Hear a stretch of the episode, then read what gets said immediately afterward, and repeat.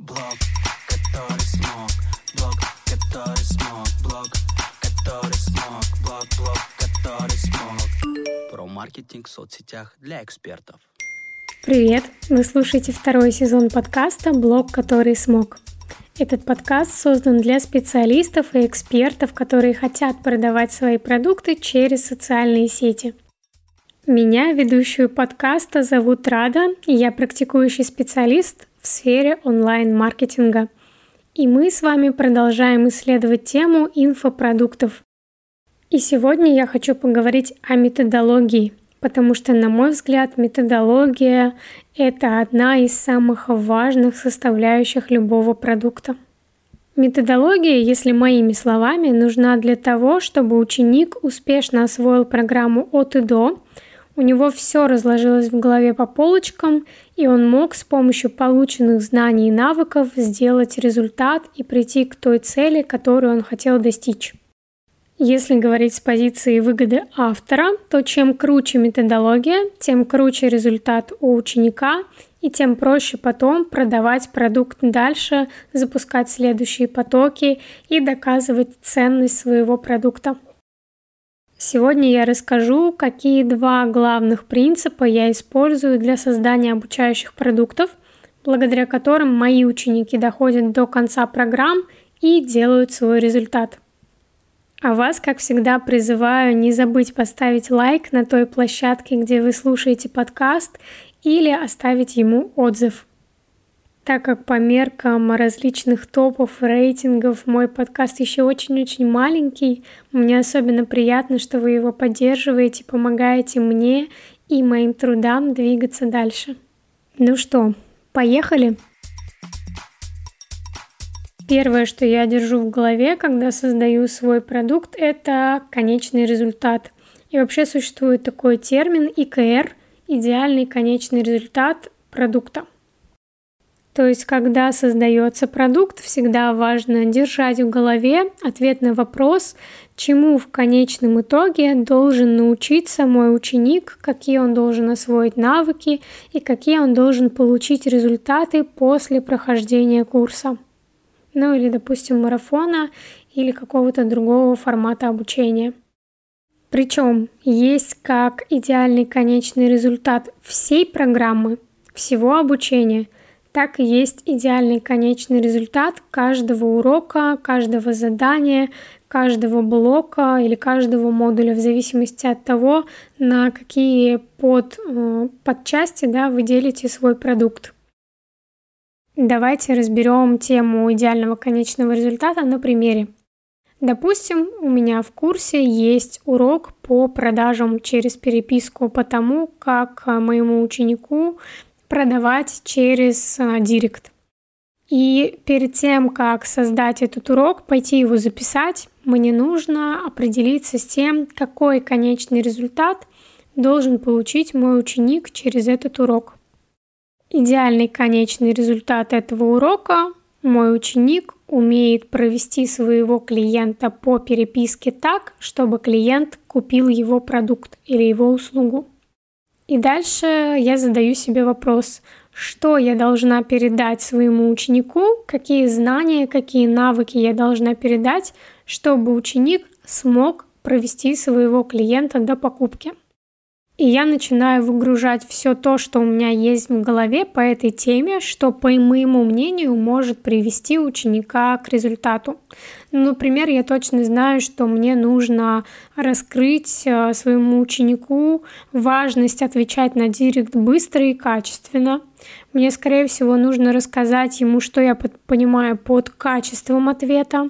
Мне, скорее всего, нужно дать ему какие-то наводящие Э, правила, то есть какой-то стандарт, какой-то регламент, э, по которому можно улучшить его ответы уже здесь и сейчас.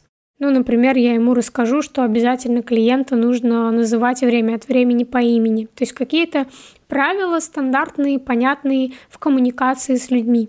И дальше, естественно, чтобы прийти к своему конечному результату, то есть к тому, чтобы ученик смог продавать через переписку, мне, скорее всего, нужно научить а, моего ученика пользоваться этапами продаж, вернее, проводить своего клиента по этапам продаж и работать с возражениями клиента. Опираться на идеальный конечный результат – это на самом деле классный предохранитель от того, чтобы не пихнуть а, много лишнего в свой продукт и не пихнуть много лишнего в тему. То есть вы четко отталкиваетесь от того, к какому конечному результату идет ваш ученик и добавляете в курс только то, что поможет ему к этому результату прийти. И когда я выложила вот эти кусочки пазла, да, маленькие темки внутри большой темы перед собой, как не знаю, на какой-то стол, рабочую поверхность, я могу перейти ко второму принципу, к принципу матрешки. Как в каждом уроке, так и во всем продукте в целом должен соблюдаться принцип матрешки. Если сказать условно, то это принцип от малого к большому. От простого к сложному. Простой пример. Не имея ничего на столе, на кухонном, невозможно приготовить чизкейк. То есть сначала нам нужно провести какую-то подготовительную работу, прежде чем чизкейк материализовался на нашем столе нужно узнать, какие компоненты для него нужны, нужно сходить купить эти ингредиенты, потом нужно посмотреть, какое оборудование нам понадобится, какие формочки, а, потом посмотреть весь рецепт и потом пошагово по этому рецепту уже а, готовить чизкейк. То есть у нас есть какие-то этапы, а, перескочив через которые мы просто не сможем дать ученику тот результат, который мы хотели бы, чтобы он получил. И если вы, например, учите своего ученика снимать э, сторис, а он даже не знает, где находится сторис и как работают там кнопки, совершенно понятно, что он не сможет получить настолько качественный результат, насколько нам бы хотелось. То есть он находится еще немного в других процессах, процессах изучения функционала, а мы уже предлагаем ему снять сторис говорящей головой, что, как правило, бывает очень сложно и очень барьерно в первый раз. Поэтому программу всегда необходимо проверять на предмет логических связей, на предмет такой логической цепочки, чтобы одна тема зацеплялась за другую, дополняла ее, расширяла, и на базе предыдущей темы человек уже мог осваивать следующую тему в рамках вашего продукта. Тот же самый принцип в рамках одного урока, напоминаю.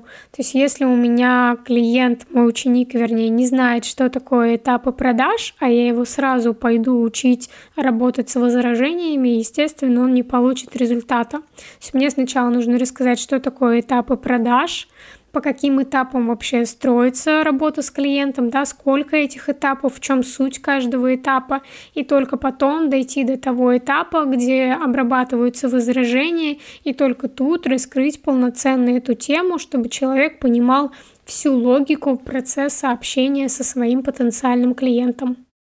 И когда вы соединяете принцип идеального конечного результата и принцип матрешки, у вас получается стройная, логичная программа, после которой у ученика все винтики на месте, все полочки в порядке, и у него есть полная, понятная картина, и есть понимание, куда и как ему двигаться дальше, и как ему применять те знания, которые вы дали, чтобы получить результат.